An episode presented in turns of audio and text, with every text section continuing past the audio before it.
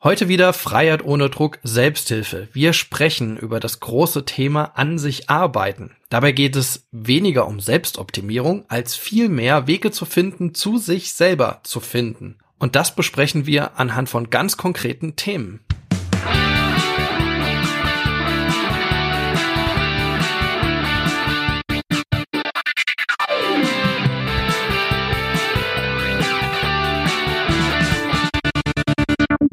Herzlich willkommen bei Freiheit ohne Druck. Mein Name ist Marc Hasselbach und wie immer dabei ist Dirk Ratz. Hallo Marc. ja, hi Dirk. Ja, wir haben heute einiges vor. Wir haben in den letzten Sendungen ja über Ziele gesprochen, Ziele erreichen, über Arbeitsmarktintegration ging's. Und ja, ich habe so gemerkt, so bei, bei, bei den ganzen Themen äh, sind mir natürlich Erinnerungen natürlich auch hochgekommen, aber ich sehe mich da in, in diesem ganzen Feld natürlich auch selbst. Also so, äh, wo sind meine Ziele, wie bin ich aktuell hierher gekommen? Und so, so bin ich so ein bisschen auf diesen Titel äh, dieser Episode heute gekommen, an sich arbeiten, ähm, weil ich gemerkt habe, so dass dass das eigentlich so das Schwierigste in, in dieser ganzen Geschichte ist, so ähm, mhm. an sich zu arbeiten. Also man ist auf Therapie oder man ist eben, man ist suchtkrank oder landet dann nachher, also jetzt wie in meinem Fall, man landet auf Entgiftung und landet auf Therapie und kriegt dann schon mit, okay, hm, man muss an sich arbeiten. Die Therapeuten erzählen hm. uns die ganze Zeit, ja, Mark, hey, muss an dir arbeiten. Und ja, was, was, was soll ich an mir arbeiten? Was heißt das eigentlich? Ne? Ja, was, was, was, ja. was ist denn das? Und es läuft ja schon, also so, so haben wir es ja auch schon in einigen Episoden irgendwie auch erzählt oder ganz am Anfang so, was ist Therapie, dass, dass da oft, oftmals ganz falsche Vorstellungen sind. Also was, was man da auf Therapie macht. Also was ist an, mhm. an sich arbeiten? Also viele denken sich, hey, was machst du sechs Monate auf Therapie oder vier oder egal wie lange? Da ist ja noch was, was von einem übrig, wenn man da so ja, viel gearbeitet hat an sich. Eben, also die stellen sich vor, als wird man da irgendwie, also viele Außenstehende stellen sich davor, als wird man da irgendwie 24 Stunden in irgendeiner, auf dem heißen Stuhl sitzen und, und Psychologenteams um einen rum brechen ein. Also hatte ich so das Gefühl. Und so dieses an sich arbeiten, habe ich so gemerkt, dass es auf vielen Ebenen sich vollzieht. Und mhm. ähm, Viele Widerstände waren bei mir natürlich auch so während der Therapie, also um an mir zu arbeiten, in mich reinzugucken, zu gucken, warum handle ich so, wie ich handle, warum, also das ist alles nicht immer nur Zufall oder zu sagen, naja, bloß weil mhm. ich als Kind irgendwie zu heiß gebadet wurde, bin ich halt so und naja, ihr müsst euch, die ganze Welt muss sich danach richten. Also, mhm. wenn man auf diesem therapeutischen Weg geht, glaube ich so, ähm, und in sich reinguckt und seine Emotionen ergründet, seine, seine Muster ergründet, ähm, kann so ein Punkt kommen, wo es Spaß macht. Also es klingt jetzt ein bisschen skurril, aber ich habe gemerkt, dass das, ich hatte bis heute ein Aha-Erlebnis über mich selbst nach dem anderen. Also mhm. die Grund, ja, aber, aber gehen wir mal noch mal einen Schritt zurück. Ja. Ähm, also ich glaube, ja, dieses, dieses an sich arbeiten, äh, deswegen finde ich das einfach sehr gut, dass wir da uns jetzt noch mal näher damit beschäftigen, weil arbeiten erstmal an sich arbeiten, das klingt erstmal anstrengend. Ja. Ähm, und aber zweitens klangen ja unsere letzten Folgen vielleicht im Detail auch schon sehr anstrengend. Ne? Also wenn es darum geht, äh, diese Ziele zu finden und zu verwirklichen, ne? mit vielen Fallstricken, mit äh, Unterstützung, teilweise professionelle Unterstützung, ja? ja. Und im Kern bleibt es irgendwo da, dass äh, ja, dass man, äh, dass man mit sich selber irgendwie in irgendwie in den Clinch gehen muss und äh, an sich ja ja etwas verändern muss mit sich seinem Leben oder will ja mhm. ähm, und klar ich glaube das kennen sehr viele da draußen die äh, vielleicht auch zum Jahreswechsel gesagt haben dass sie was anders machen wollen oder auch ähm, aus ganz anderen Gründen irgendwie dazu aufgefordert sind ähm, ja, bestimmte Dinge zu ändern und an sich dann damit auch zu arbeiten, an sich als Person. Mhm. Und ähm, aber das ist ja trotzdem noch ein großes Fragezeichen. Ne? Also für wen mache ich das und warum mache ich das und was heißt das denn eigentlich? Mhm. Und ähm, kann man das, wie kann man das eigentlich tun? Also gerade in den letzten Episoden, wo es darum ging, also ähm, hast du das ja immer so als diese äh, so ein gewissen hedonistischen Anteil muss es immer haben. Also mhm. man, man, muss es man muss es selber wollen. Also und ich glaube, also ich kann es immer nur so ein bisschen reflektieren an meiner therapeutischen Entwicklung. Am Anfang in meiner ersten Therapie war ich komplett fremd beeinflusst. Also ich wollte da nicht auf Therapie. Und mhm. erst beim zweiten Mal, als natürlich auch viele Rückschläge in dieser Zeit zwischendrin war, äh, habe ich nicht nur gemerkt, ich muss an mir arbeiten, sondern ich habe auch die Effekte in, in relativ kurzer Zeit auch erlebt. Also besonders in mir, dass ich, also dass ich Gefühle hatte und diese Gefühle ausgehalten habe, zum Beispiel. Mhm. Und oder zum Beispiel, wir haben während der Therapie, während der therapeutischen Phase haben wir teilweise am Wochenende so Traumreisen gemacht, so therapeutisch geführte Traumreisen. Das war jetzt nichts mhm. tiefenpsychologisches, das waren einfach nur so leichte Visualisierungsübungen oder halt so im Traum geführte Geschichten und danach haben wir gemalt. Und da zu merken, hey, dass, dass ich da total viel sehe, also dass ich da total viele Bilder krieg und da danach alles Mögliche auch irgendwie zeichne. Ähm, das hat Spaß gemacht. Und so kam ich dann, mhm. also ganz ehrlich, das hat mir echt Spaß gemacht. Also, so also du hast damit jetzt so, so, so einen anderen Blick auf dich bekommen, so verstehe ich das jetzt. Also das war so, das klingt ja so ein bisschen wie Analysephase. Also ne, man, man, man wird erstmal so ein bisschen angewärmt für sich selbst und, und schaut da auf bestimmte Sachen hin, oder? Ja, also so, so die Aufwärmphase war definitiv die Therapie. Also mhm. da kriegt man in ganz viele Sachen so, so Einblicke. Die Grundfrage war bei den meisten, so bei uns, wieso bin ich süchtig geworden? Also was war der ursprüngliche mhm. Punkt? Warum, wo hat's geknallt?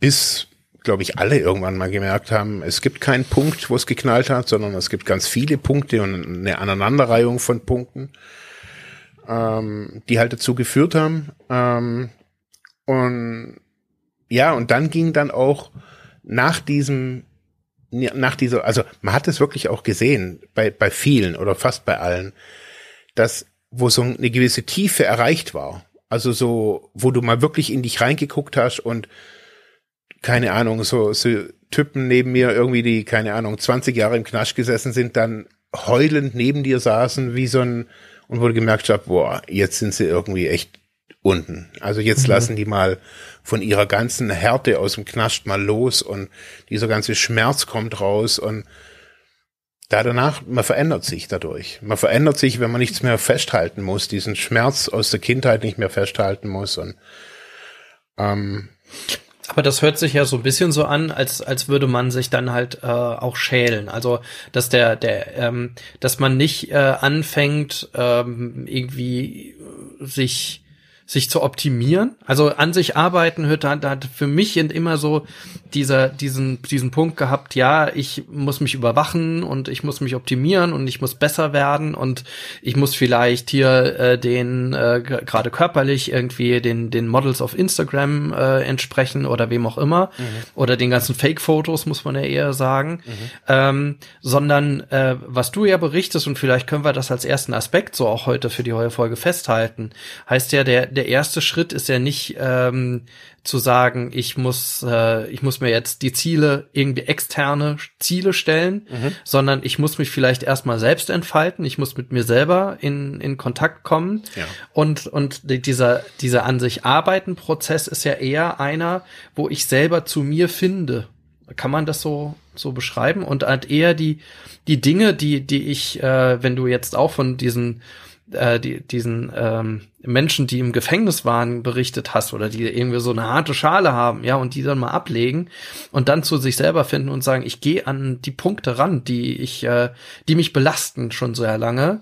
Mhm. Ähm, ist das ja etwas sowas wie ein, ein, ja, ein Schälen oder auch Heilen, ja? ja? Das hat ja eher was damit zu tun. Ja, total. Also, schlussendlich ist dieser ganze Prozess ein, ein Heilungsprozess. Also, ich habe es ja auch schon ein paar Mal gesagt, also für mich ist das alles ein äh, Sucht ist ein, ein, ein traumatischer Prozess, also eine, eine, mhm. ein Trauma schlussendlich, das, das viele oder die meisten Süchtigen, glaube ich, da auch haben. Und an diesen Punkt des Traumas zu kommen, das geht eben nicht mit so einem, mit so einem Instagram und, und, und Coaching-Ding. Also da, da brauche ich Vertrauen und da brauche ich Zeit mhm. und da brauche ich wirklich meines Erachtens hochprofessionelle Leute, die mich da durchlotsen. Also ich hatte die Leute, ähm, die Menschen um mich rum, die, die mich in, in so sensible Phasen gelotst haben, also wo ich mir, also wo ich real gemerkt habe, was man in der Psychotherapie oftmals auch so hört, wenn jemand irgendwas aus der Kindheit abspaltet, Erlebnisse. Mhm.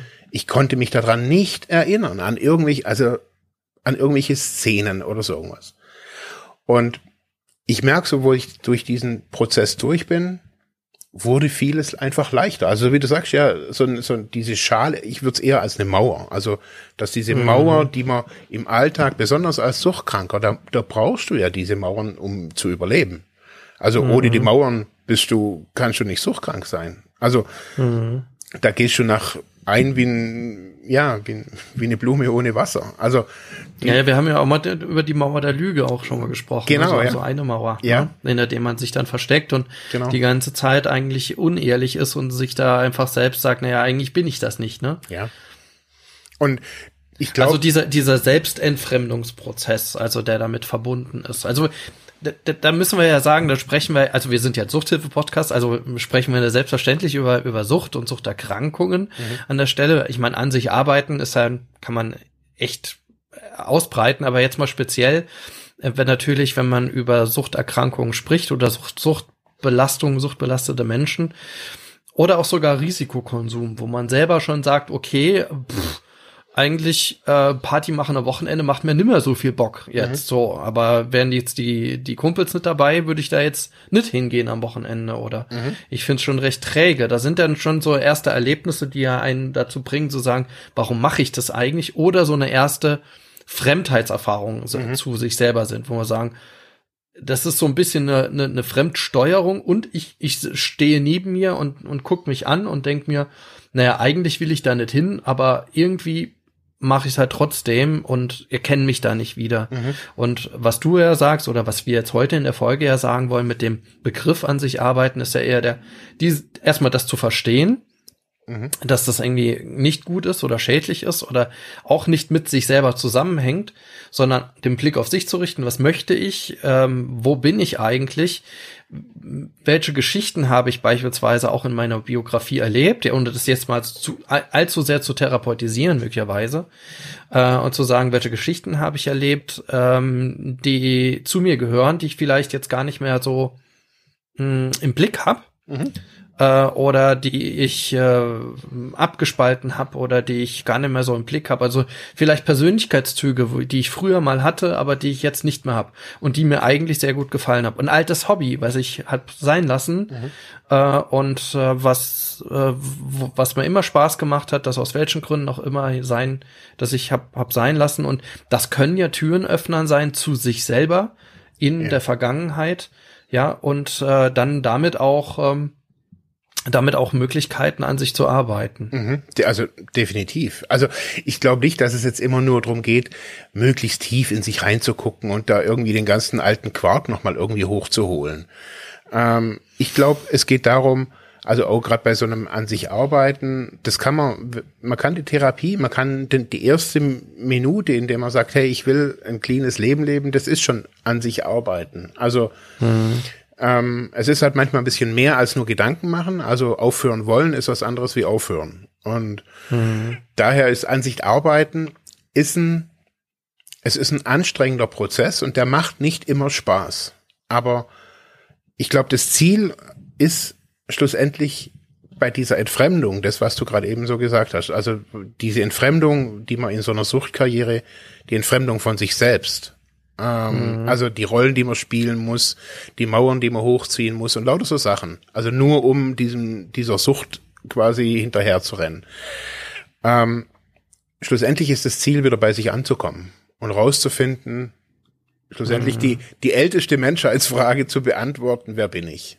Und wer, mhm. wer ist der Mark? Und es ist ja. so, also das ist die, also ich glaube, das ist das Ziel und schlussendlich aber auch der Weg. Also, dass ich da rausfinde, und ich finde natürlich täglich raus, wer ich bin, aber was ich für, für, ist für in meinem Leben, man bin jetzt auch erst 45, äh, an Anführungsstrichen erst, aber wenn ich merke, was ich schon auch beruflich für, für, für, für Sachen gemacht habe, also mhm. was es alles für, für, für Weggabelungen gab und also ich glaube, wenn man, wenn, wenn man da sieht, hey, das alles führt immer wieder bloß zu der Frage, hey, wer bin ich und was kann ich und, mhm. und, und, und und nicht wer, wen möchte ich auf Instagram oder sonst irgendwo darstellen. Also das ist natürlich eine Gefahr, dass man dann anfängt, sich zu vergleichen, aber das hat man auch schon, wenn man mit, mit diesen Idolen ähm, ja,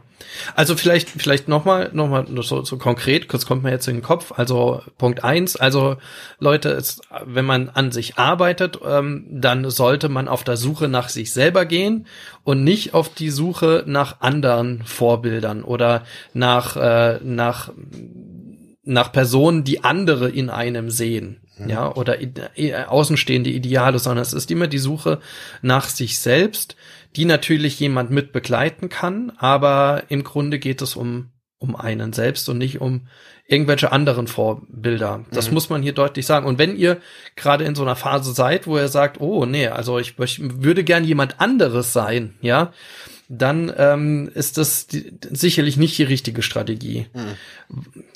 Fußnote könnte man sagen, Vorbilder sind immer gut. Also wenn man tatsächlich irgendwie ein positives Vorbild hat, wo sagen, oh, den finden, den oder die finde ich gut, was die hier fitnessmäßig macht oder ähm, ne, das, das macht oder oder welche Karriere jemand gemacht hat, also oder wie jemand sich entweder selber entwickelt hat, dann ist das immer sicherlich gut, aber man sollte immer noch mal den Bezug zu sich selber finden mhm. ähm, und äh, nicht zu sehr in dem in dem Außen also in dem Außen verloren gehen, mhm. sondern das Innen gehen.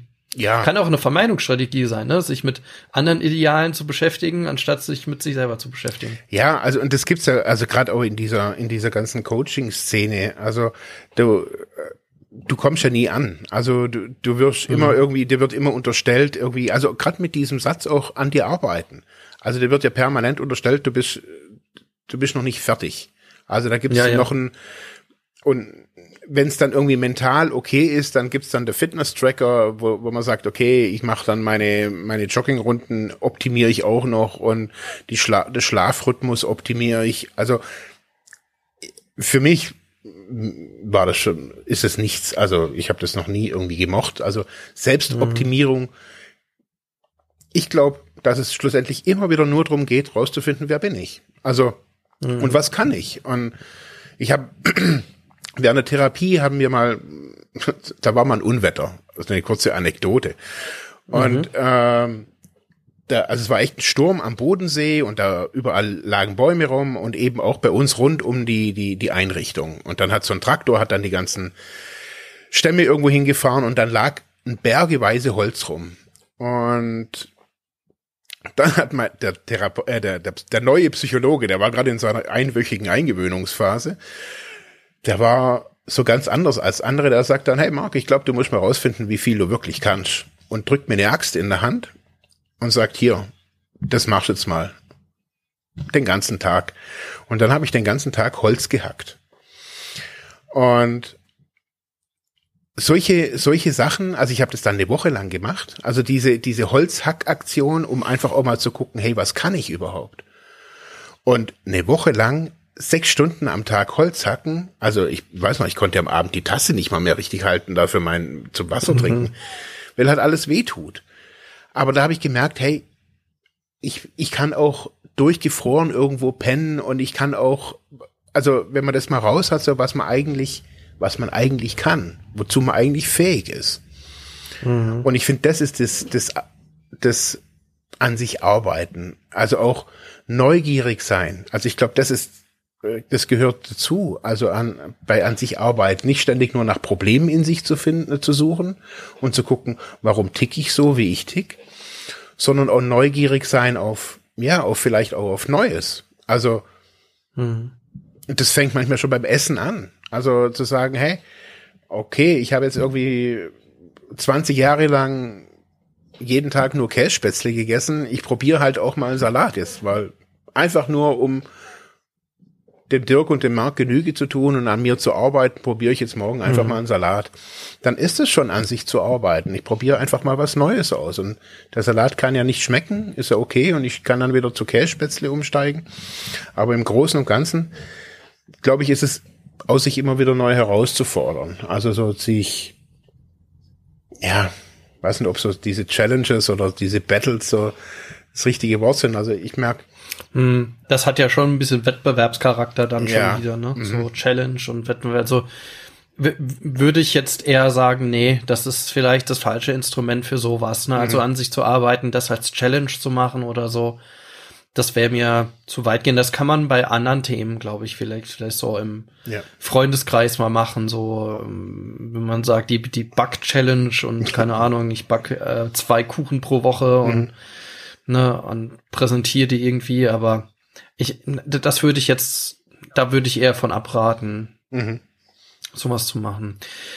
Ähm, ja, aber Marc, du hast mir ja so schon einige Punkte auch geschickt, äh, so in der Vorbereitung, ähm, wo du gesagt hast, das sind so Punkte, ähm, so, so Themen, die dich in dieser Arbeit an dir selber auch begleitet haben. Mhm. Vielleicht gehen wir die auch mal ein bisschen ran, weil ich glaube, die sind auch so als, als Beispiele ganz gut geeignet, mhm. was so typische Themen sind, äh, über die man äh, mehr in Kontakt mit sich selber dann auch kommen kann. Mhm. Und vielleicht gibt es auch ein paar Anregungen für, für die Hörerinnen und Hörer da draußen. Ja, gerne. Also, als eines der, der wichtigsten Punkte, ähm, was ich auch während meiner Therapiezeit so rausgefunden habe, so ist für die meisten Menschen ist Job ganz wichtig. Mhm.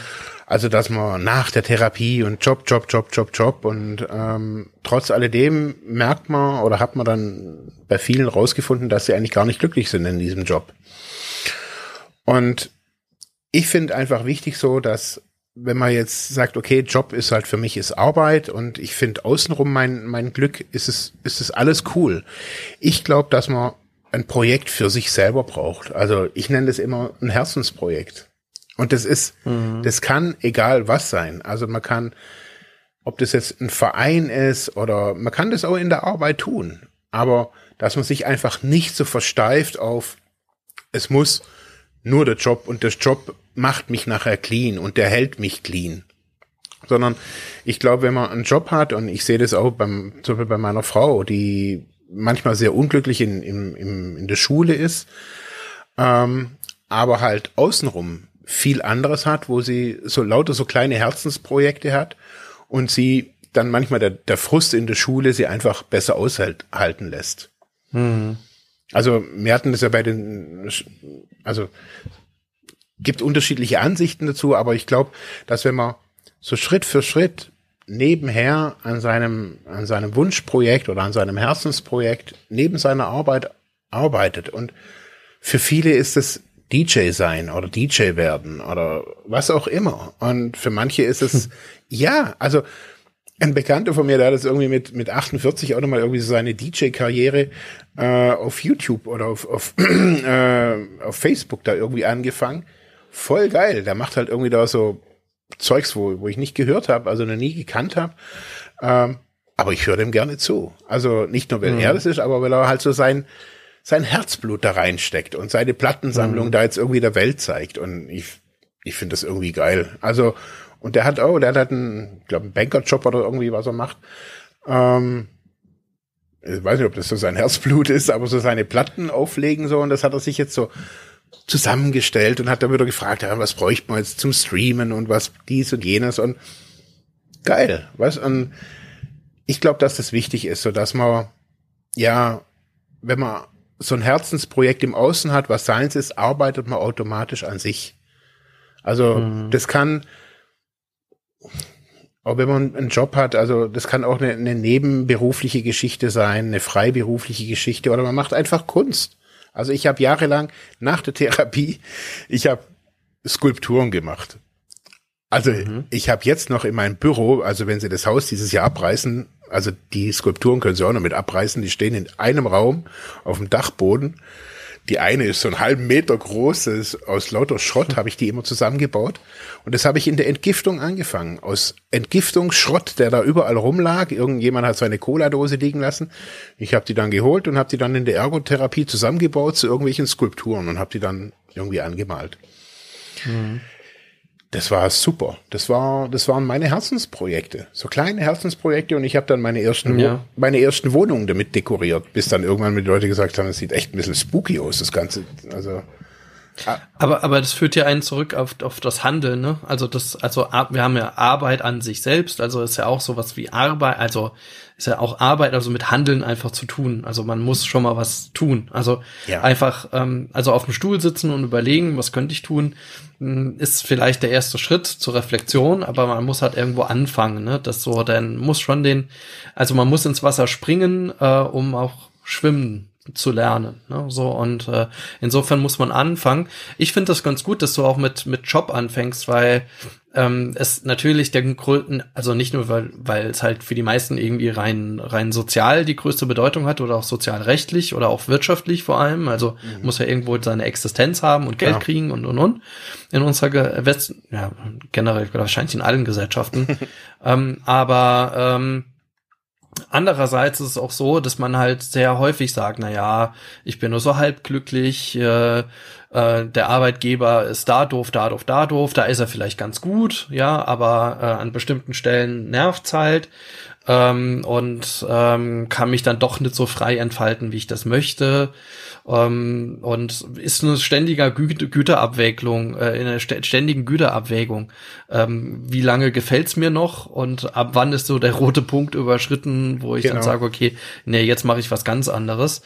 Ich habe das so gelernt, ähm, aber auch in einem in einer, in einer Supervision, ähm, auch über mich und die Frage gestellt, na ja, ähm, was, äh, was mag ich denn jetzt noch wirtschaftlich machen oder was mag ich denn noch jobmäßig machen? Ich habe ja jetzt auch einiges durch. Also mhm. sowohl an der Uni arbeiten, als Sozialpädagoge arbeiten, ja, jetzt dann mal eine Zeit, ganz freie Promotionszeit, ne, wo ich halt nur Stipendium hatte, war eigentlich, muss ich ja sagen, war eine der, der tollsten Zeiten immer noch, muss ich jetzt sagen. Also, weil man sich wirklich mit seinem eigenen Projekt beschäftigen konnte, ne, so mhm. und mögt, weil, also zum Glück aufgrund meines, Dok meines Doktorvaters damals äh, bei einer Chefhold, ähm, konnte ich mich auch wirklich sehr frei damit beschäftigen. Also da habe ich jetzt keine Grenzen gesetzt bekommen oder so, sondern ich konnte ganz frei forschen, mhm. wie ich das wollte, konnte mir in meine eigenen Doktorandengruppen suchen und und und und da war da richtig engagierter dabei. Also er hatte wirklich viel zu tun. Mhm. Aber und konnte meine Politik machen an der Seite. Ähm, das war wirklich so eine, so eine Zeit, aber man wusste halt, die geht irgendwann vorbei und man muss dann irgendwie gucken, wie es, wie es, wie es irgendwie weitergeht. Und dann zuletzt, als ich dann überlegt habe, na ja, was mache ich denn generell so nebenbei? Will ich, will ich vielleicht auch so ein bisschen Therapie, Coaching, wie auch immer was machen? So ist denn das, was ich so im Hauptjob, also die Geschäftsführung da mache, ist das denn das, was ich haben will? Ähm, und dann, ja, und habe das dann auch quasi auch nochmal aufgestellt oder mich damit irgendwie in Kontakt gebracht. Und da hat dann äh, mein Supervisor gesagt, na ja, es gibt halt immer dieses eine Hauptstandbein, auf dem man irgendwie stehen muss, und es gibt halt so ein Spielbein, mit dem man so ein bisschen rumexperimentieren kann. Mhm. Ne, und wie weit natürlich das Spielbein ausgestreckt wird, hängt immer davon, wie fest stehe ich dann auf meinem Standbein auch. Mhm.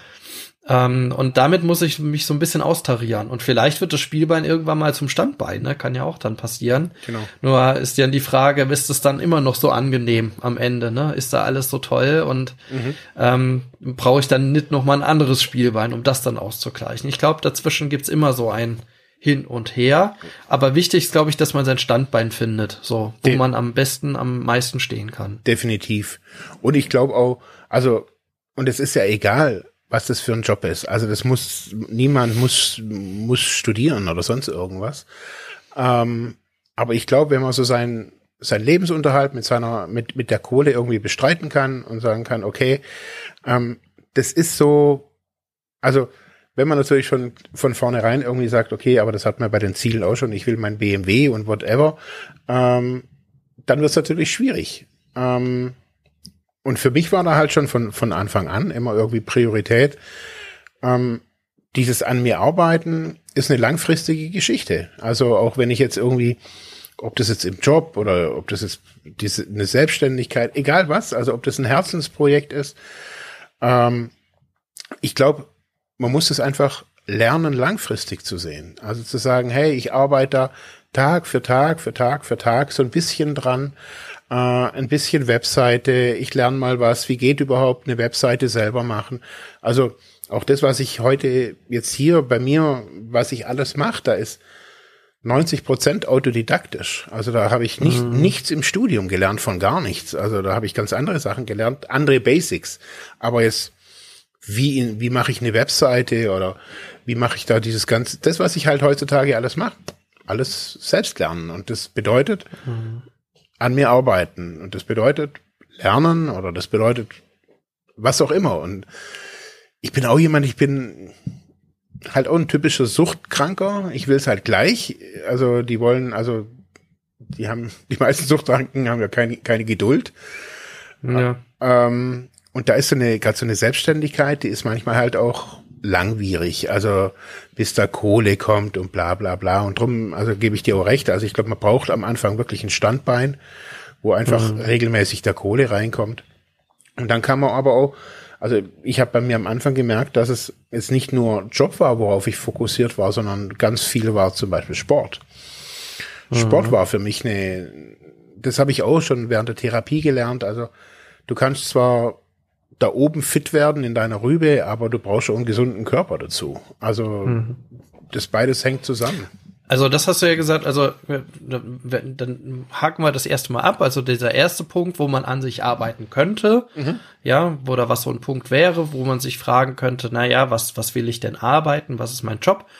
Das ist so der erste Punkt. Der zweite Punkt, den du ja ansprichst, ist ja so das Training, hast du, so hast du das ja geschrieben. Genau.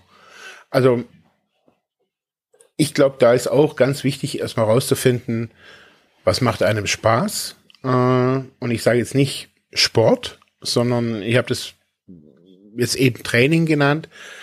Ähm, das kann Yoga sein, das kann Zumba sein, also äh, mit Handeln trainieren, allein oder in Gruppen. Und ich glaube, das ist wichtig, das rauszufinden. Also ist man ein Tischtennis-Typ oder ist man ein Bodybuilder, ist man ein Fahrradfahrer? Also ich habe schon früh gemerkt, ich bin kein Jogger. Ich finde es schrecklich. Ähm, ich jogge nie und ich hasse es. Also ich hasse es auch zu rennen. Ähm, aber ich hasse es nicht, mich zu bewegen. Ähm, da muss man dann halt rausfinden. Also zum Beispiel, ich habe früh schon angefangen mit Kampfsport.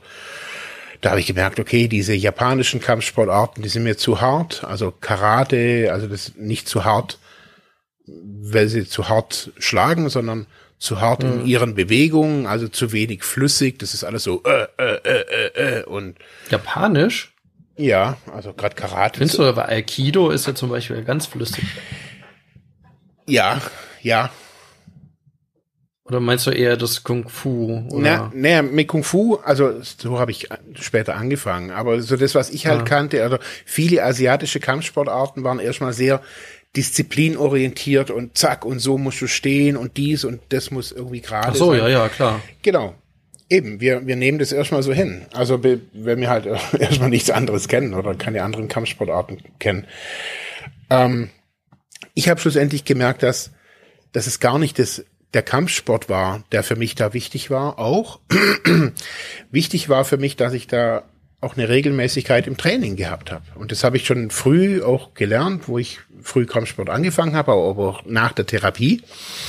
Mhm. Einmal in der Woche Training oder zweimal in der Woche Training. Und wir hatten alle keinen Führerschein, wir mussten da hinkommen in die, an diesen Trainingsort, Klamotten kaufen. Also das kostet ja alles auch Kohle. Woher kriegt man die Klamotten? Wer fährt uns dahin? Fahren wir mit dem Fahrrad, mit dem Bus?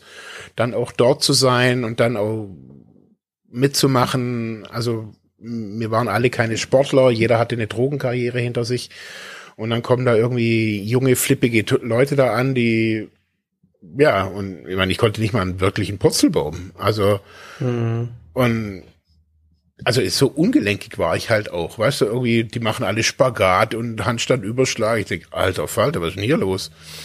Und ja. habe mich auch scheiße gefühlt. Also ganz ehrlich, ich habe mich voll minderwertig gefühlt.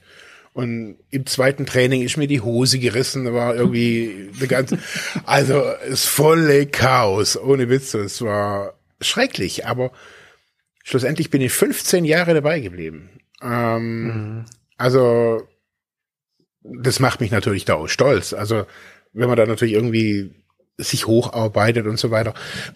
Aber für mich war einfach wichtig so, dass ich an meinem Körper da arbeite. Also dass ich da Spaß habe, an meinem Körper zu arbeiten. Und ich mir war nicht wichtig, also mir war schon allen war klar, ich bin halt der 100 Kilo Typ und ich bin keine kein 60er 60 Kilo Brasilianer mit 18, der 18 Jahre alt ist, sondern ich bin 40 und ich wiege 100 Kilo und ich bin schwer und aber ich hatte andere Qualitäten da drin. Also ich konnte singen, mhm. ich konnte trommeln, ich war für meine, für mein, für mein Körpergewicht schnell. Das haben fast alle unterschätzt, wie schnell ich bin, trotz meiner 100 Kilo. Mhm. Und das haben viele höhere Leute, die bei mir halt schon einen anderen Rang haben, die haben das geschätzt. Sie haben gesagt, alter Falter, der ist so ein Brocken, aber so wendig und so schnell. Und wo die von mir zum Beispiel vor ein paar Jahren mal einen Flickflack und einen Salto gesehen haben und gesagt, äh, also cool. Mhm. Und das war halt Krass. auch, ja, aber das war Training. Das war, bis ich mich mhm. irgendwann mal nach vielen Jahren getraut habe, mit Hilfe ein Salto zu machen oder eben einen Flickflack mhm. zu machen und da zu merken, öh, das ist ja voll einfach. Also, mhm. und das ist eben, glaube ich, so dieses Positive an sich arbeiten, wo man, wo es mir nicht um Sixpack ging oder was weiß ich was, also, sondern das habe ich bei dieser Art, also beim Capoeira, hat mir das ein alter Meister mal gesagt. Der hat gesagt, hey, wenn du klein bist, musst du lernen, mit deinem, mit deiner, mit, mit deiner kleinen Art einfach auch zu, zu Capoeira zu machen. Wenn du groß mhm. bist und lange Beine hast, dann bist du nicht so schnell wie jemand Kleines, sondern da musst du deine langen Beine aus, äh, ähm, nutzen. Und wenn du wendig bist und springen kannst, dann musst du springen und Saltos machen. Und so habe ich halt gemerkt, okay, mit 100 Kilo, dann springt halt jemand mit 60 Kilo, springt halt dreimal so hoch und fünfmal so weit und macht fünf Saltos und dann mache ich halt nichts. Und dann mhm. habe ich mich irgendwann mal spezialisiert, okay, ich kann gut singen. Ähm, ich habe eine kräftige Stimme mit mal, ja, mit, mit 100 Kilo, äh, mhm. mit so einer Lunge, da kann ich gut singen. Und ähm, das war halt mein Markenzeichen dann irgendwann. Und ich habe gemerkt, hey, dieses dieses sportlich sein, dieses körperlich sein, ähm, das tat mir gut und das hat schlussendlich auch meine ganze therapeutische Geschichte total unterstützt. Mhm. Ja, also äh, vielleicht, vielleicht, also in, in, meinem Kopf kommt jetzt eher das körperliche Alter noch mal viel stärker raus. Also natürlich ist es mit dem Geist verbunden auch, ne? Also ich mache Erfahrungen und lerne mich neu kennen, lerne auf einmal Dinge wie du jetzt gerade. Ähm, dass man, äh, dass man auch was kann. Also, dass man, ne, obwohl man ein höheres Gewicht hat, das würde mir ja ähnlich gehen, wo ich dann denke, okay, ich bin so ungelenk, also was kriege ich denn hin? Also, als, als ich jetzt auch vorletztes Jahr, ja Gott, oh Gott, vor der, Pan vor der Pandemie, ähm, das Klettern angefangen habe, ging es mir ja auch so, wo ich mir gedacht habe, ey, wie, wie können da Leute so im Überhang überhaupt so weit in so einer Höhe überhaupt klettern und ich bei dem kleinsten Absatz drehe ja schon fast durch irgendwie. Mhm. Einerseits wegen der Höhe, also ich habe dann schon gemerkt, ich habe Respekt auch von einer gewissen Höhe, wenn man da so in 15 Metern Höhe hängt und dann noch im Überhang und irgendwie äh, und dann irgendwie merkt, dann die Kräfte verlassen einen so ein bisschen und man will sie ja trotzdem nicht so ins Seil fallen lassen. Ja, ich, zwar vertraue ich dann da so, aber hm. Ähm, aber man merkt dann bestimmte Sachen, die man einfach schafft und geht dann mit einem guten Gefühl raus. Und ähm, ich glaube, das, das ist einfach schön. Und wenn man dann auch noch jemanden dabei hat, der einen dabei begleitet, ähm, dann ist es eigentlich auch noch mal so ein, so ein, so ein, so ein Bonuspunkt, dass man hier äh, das körperliche, also so, ein, so einen körperlichen Erfolg hat in dem Training. Mhm. Du Marc, jetzt haben wir aber, jetzt haben wir zwei Punkte von, du hast mir gesch geschrieben, du hast acht Punkte. Ähm, vielleicht machen wir noch, noch einen Punkt und, und sprechen über die anderen dann in der nächsten Folge einfach. Da haben wir so einen kleinen Cliffhanger. Ja, das können wir doch machen. Ja. Sonst wird das, sonst wird das wieder so eine Mammutfolge. Das wollen wir den Leuten nicht antun. Ja, nee. Ähm, wir können ja noch über äh, ich glaube, der nächste Punkt, den du aufgeschrieben hast, der ist sehr wichtig. Genau, wollte gerade sagen, der passt doch gerade irgendwie als guter Abschluss irgendwie noch hier rein. Ja, ja, ja. Äh, ja, ich habe aufgeschrieben Ehrlichkeit und Aufrichtigkeit ähm, als ein Teil, äh, um an sich zu arbeiten. Und ich glaube, man, wir, wir lernen das in, schon mit in jungen Jahren äh, nicht aufrichtig zu sein. Ist nicht, dass wir anfangen mit Lügen oder lernen zu lügen, sondern dass wir nicht aufrichtig bezüglich unserer Gefühle sind. Ähm, und ich glaube, dass äh, wenn wir ehrlich sind über das, was wir denken und das, was wir fühlen, wenn wir da an uns arbeiten, wie gesagt, dass wir Wut zum Beispiel zulassen äh, und es nicht mehr verurteilen, ähm, dass wir Scham zulassen und das nicht verurteilen, sondern das uns einfach angucken, also unsere Gefühlslage, also so habe ich das auf jeden Fall so gemeint, dass man ehrlich gegenüber seinen Gefühlen ist und schlussendlich aber auch lernt, auch ehrlich auch in seinen Taten zu sein. Also dass man mhm. als Beispiel, dass man sich nicht verbiegt äh, in der Vorstellung. Also meinst du real? Also so jetzt in der Wie meinst neuen Sprache, also dass man real ist, also echt ist. Ja, also, also authentisch. Ja, und auch da, nee, also ich meine auch so in, in, in, in so einer realen Situation zum Beispiel, wenn man zum Beispiel, wenn man, wenn man ein Vorstellungsgespräch hat oder wenn man, wenn man sich für einen Job bewirbt. Ähm, mhm. Und gerade bei Suchtkranken ist es halt so, wenn man auf Therapie war, wenn man irgendwo auf der Straße wär, war, äh, eine Zeit lang oder obdachlos, man hat einfach Lücken. Und ich glaube, je, je mehr ich zu mir stehen kann, je ehrlich ich da auch sagen kann, hey, ich komme aus, ich komme, ich habe diese Vergangenheit. Also mhm. da gibt's nichts schön zu reden und es gibt auch nichts zu lügen. Ähm, das ist meine Biografie. Ähm, ich glaube, dass, dass es wichtig ist. Ich glaube, dass es wichtig ist. Ja, das finde ich auf jeden Fall. Okay, ich habe das tatsächlich erstmal anders gelesen. Ehrlichkeit und Aufrichtigkeit. Also, das ist ja so der Punkt drei. Also, mhm. dass man dass man das in den Fokus nimmt, wie ehrlich und aufrichtig bin ich denn eigentlich. Mhm. Du hast es jetzt auf dich selber gelenkt, also auf den selbst. Klar, wir arbeiten an uns selbst, also wie ehrlich bin ich zu mir selber. Ich glaube, das ist erstmal eine Frage, die man beantworten kann. Ähm, und ja, da sind wir schon, manchmal mogeln wir uns halt auch selber an. Mehr oder weniger, manchmal auch sehr, mhm. ne, muss man halt sagen. Ähm, und äh, das ist, glaube ich, etwas, wo man eigentlich das ganze Leben dran arbeiten kann. Ne? So ständig irgendwie sich selber zu reflektieren. Aber ich glaube, ich hätte jetzt aber noch mal anders, also du, ja. fordere jetzt noch mal ja. ähm, darauf, was noch was sagen äh, oder jetzt erwidern kannst. äh, ähm, ich hätte es jetzt auch noch mal ähm, anders gesehen, also wirklich ehrlich sein in, ge gegenüber anderen auch, ne? Also weil wir ja äh, auch mit Suchterkrankung dieses Rolle spielen. Du hast es gerade angesprochen in in einem in einem Bewerbungsgespräch spiele ich ja auch in einer gewissen Weise eine Rolle, ne, mhm. die wir natürlich aufgedruckt wird, also die Rolle des Bewerbers oder Bewerberin, ähm, die einen Job haben möchte, die sich, der oder die sich irgendwie in speziellen Art und Weise herausstellt, die Stärken herausstellt und und und, sich irgendwie präsentiert, um zu gucken, ob man, ob das was für einen ist. Ähm, und ich glaube, da beginnt schon der erste Punkt, äh, gerade wenn man, äh, wenn man auch nochmal, wir haben eben über Job gesprochen, wo man ehrlich zu sich selber sein kann, ist nämlich, wie weit spiele ich hier so eine Rolle an der Stelle oder muss ich eine Rolle spielen, die gar nicht zu mir gehört.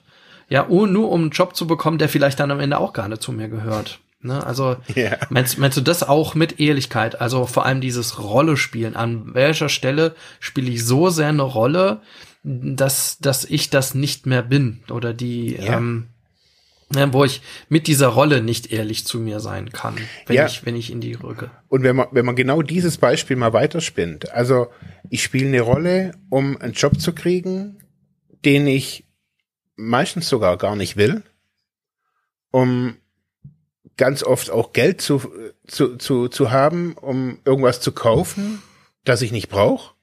Also weißt, du, das kann ich da bin ich nur im Außen bei diesen ganzen Geschichten. Und wenn ich ehrlich zu mir bin und sage, hey, was, ja.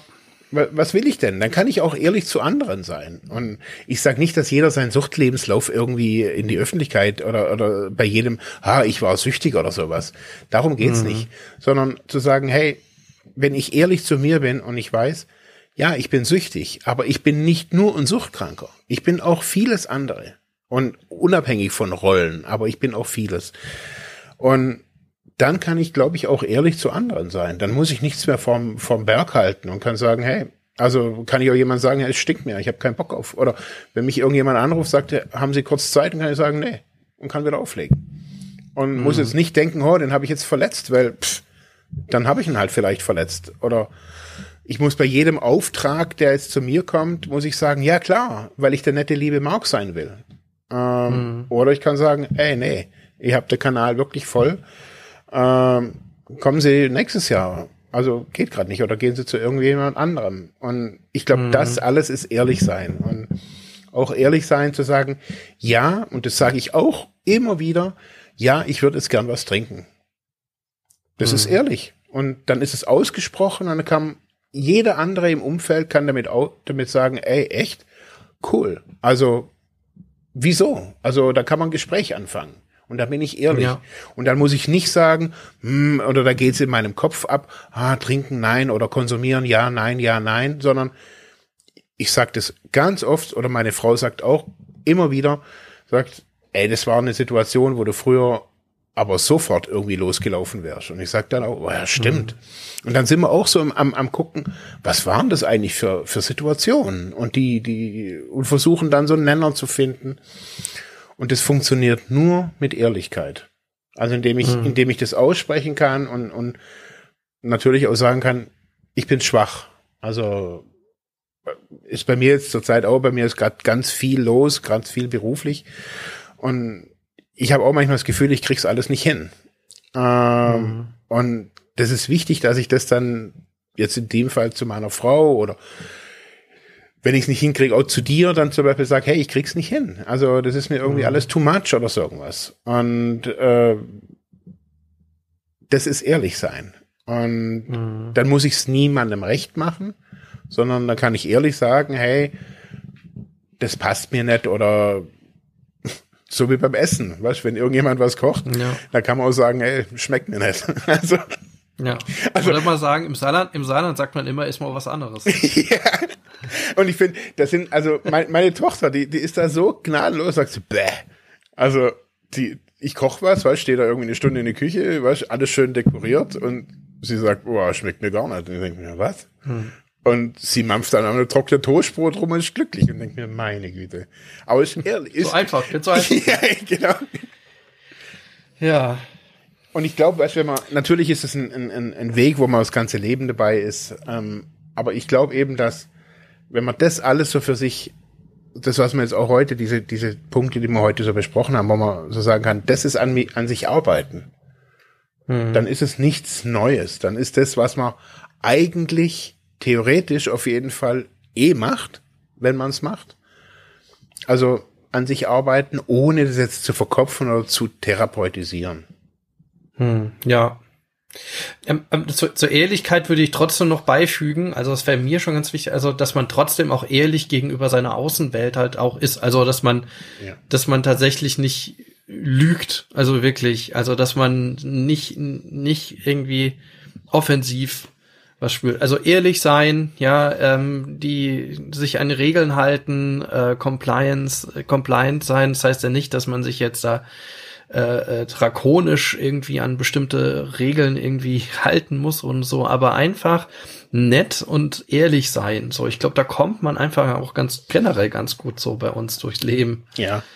So, und wie du sagst, ne, auch gegenüber nicht nur, also einerseits sich, sich selbst, also indem man auch ehrlich dann jemand gegenüber sagt, ähm, wenn irgendwas nicht möglich ist oder äh, wenn es einfach im Moment zu viel ist oder was auch immer, oder wenn man einfach sagt, okay, ich bin heute schlecht drauf, ja, äh, leben mir das bitte nach oder da hab, oder, oder auch in, ja, einfach, einfach, einfach äh, ich glaube, das ist schon dieses Real, also dieses, dieses authentisch einfach zu sich gehen. Da merkt man auch, wie sehr ich bin ich so in meiner, ähm, bin ich so in, in, in meiner Base. Oh Gott, jetzt komme ich so viele Anglizismen, aber ja, wie, wie sehr habe ich mich so selber auch ähm, ähm, in, ja, an, gegroundet, hätte ich jetzt wieder was gesagt.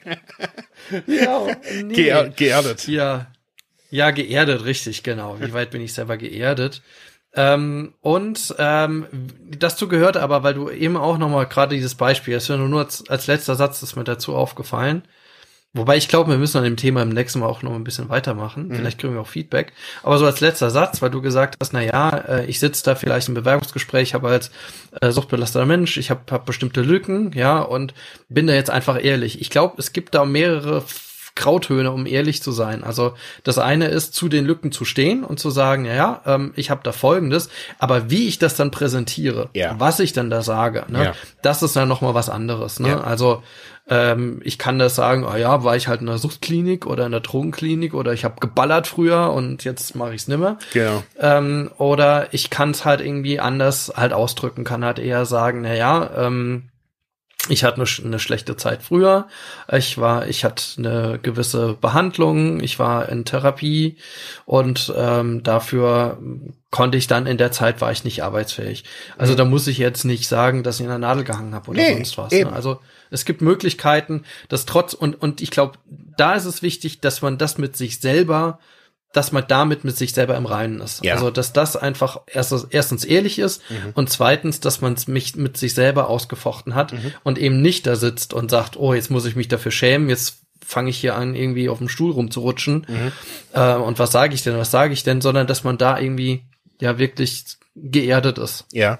Und ich glaube auch, dass es auch ein Prozess ist, also so ein Übungs- oder Lernprozess, so, also was sage ich wann, wie, wo. Äh, und ich glaube auch, also dass man also ich wüsste nicht, wann, wann ich das in irgendeinem Bewerbungsgespräch jemals erwähnt hätte. Aber hm. es war klar, da sind Lücken drin. Und ja. Also die habe ich eben nicht rausgelöscht. Und das wusste ich bei vielen, die haben da irgendwelche skurrilen Sachen. Sie waren in Teneriffa als Animateur oder irgend so, so ein Kram da irgendwie reingeschrieben. Und da habe ich ja, gemerkt, gut, das ist ja vollkommen falsch. Ja, aber da fragt auch keiner, weißt niemand ruft bei TUI an und sagt, hier war Peter Müller irgendwie Animateur auf Teneriffa. Ja, ja. Ähm, macht ja heutzutage. Macht aber ich starte ja schon meinen Job dann mit schon auf, auf einer Lüge, ne? Und genau, also, und genau das meine ich. Also ich glaube, wenn ich ehrlich bin und sage, hey, das war eine schwere Zeit, habe ich damals auch gesagt. Ich gesagt, pff, also Gesundheitsdaten geht eh niemanden was an bei der Bewerbung, aber ja, sagen, ähm, ja, war eine schwer, schwierige Zeit und ich weiß noch, der eine hat gesagt, Findungsphase. Und sage ich, genau, sowas in der Art. Und ja gut, man kann ja sagen, ich war in der Klinikbehandlung oder ich war generell in der, in der Gesundheitsbehandlung. Könnte ja auch sein, dass was weiß ich, einen, einen schweren Unfall hatte und äh, genau. sonst irgendwie lang auf Reha und keine Ahnung. Genau. Also es ist ja vergleichbar. Nur, also ich glaube, da, da würde niemand was sagen. Also ich bin von der Leiter gefallen und ja, da musste ich halt ein, ein halbes Jahr, das ist so ein komplizierter Bruch. Ja. Ich musste mit meinem linken Bein nochmal anfangen, lauf, zu laufen zu lernen, ja. weil die Nerven durch waren so. Ähm, da würde auch niemand nachfragen und sagen, oh ja, hm, nee, dann wissen wir nicht, ob wir sie einstellen können. Ja, genau. Und ich glaube, so, so, also wenn man jetzt die Stigmatisierung von Suchterkrankungen wegdenkt, dann wäre das eigentlich genau das Gleiche. Mhm. Würde sagen, ja, bin halt irgendwie vom Fahrrad gefallen an der Stelle. Genau. Und äh, bin halt sehr lange nimmer auf den Sattel gekommen. Mhm. Klar, aber das ist natürlich die Ursache dafür, die vier Promille waren. Also. Okay, ich, ich war jetzt vollkommen, naja, egal. Also ich habe jetzt vollkommen in dem Bild gelebt, in der Metapher, aber ja, stimmt. Also man kann natürlich auch mit vier Promille vom Sattel fahren. Okay, Marc, ja. Ähm, spannend. Also, und dann äh, gucken wir einfach auf die anderen äh, Beispiele, die ich auch alle sehr gut finde. Mhm. Ähm, also beispielsweise, vielleicht können wir einen kleinen Cliffhanger dazu haben. Also wir werden doch auf jeden Fall über diese Ziele, die, die Wünsche, Ziele, wie man die notiert, nochmal äh, drauf schauen, auch nochmal rein praktisch. Da haben wir auch in den letzten Folgen ja äh, sehr viel drüber gesprochen. Äh, dann Fortbildung, wie bilde ich mich weiter? Was lerne ich Neues? Ja, mhm. dann Ernährung, ganz, ganz tolles Thema. Dann dieses, ja, achtsam sein, würde ich eher sagen, so das Lesen, Lernen, Zuhören, vielleicht generell achtsam sein mhm. und dann auch das sich selbst reflektieren. Ja, also da seht ihr noch ganze Menge im Gepäck. Äh, aber mich würde ganz toll interessieren oder uns, ähm, was habt ihr denn für Themen? Also woran arbeitet ihr an denn an euch selbst? Ähm, an, wie seid ihr das an, dran gegangen und ähm, was sagt ihr beispielsweise zu den Punkten auch, die wir eben angesprochen haben? Schreibt uns das ganz gerne. Würden wir uns sehr freuen. Wir nehmen das gerne in die nächste Sendung rein, wenn wir darüber sprechen. Ähm, ihr könnt uns ja schreiben, ja, Freiheit ohne, Druck, Freiheit ohne Druck, zusammengeschrieben at ludwigsmühle.de. Äh, dann äh, auf unserem Blog unter der Folge könnt ihr das natürlich kommentieren, freiheit ohne Druck.de oder schreibt uns auf Facebook oder Instagram, da findet ihr uns auch unter Freiheit ohne Druck. So, dann Dankeschön fürs Zuhören. Dankeschön, Marc, für die vielen Impulse für heute. Das war klasse. Danke dir. Und so machen wir weiter. Jawohl.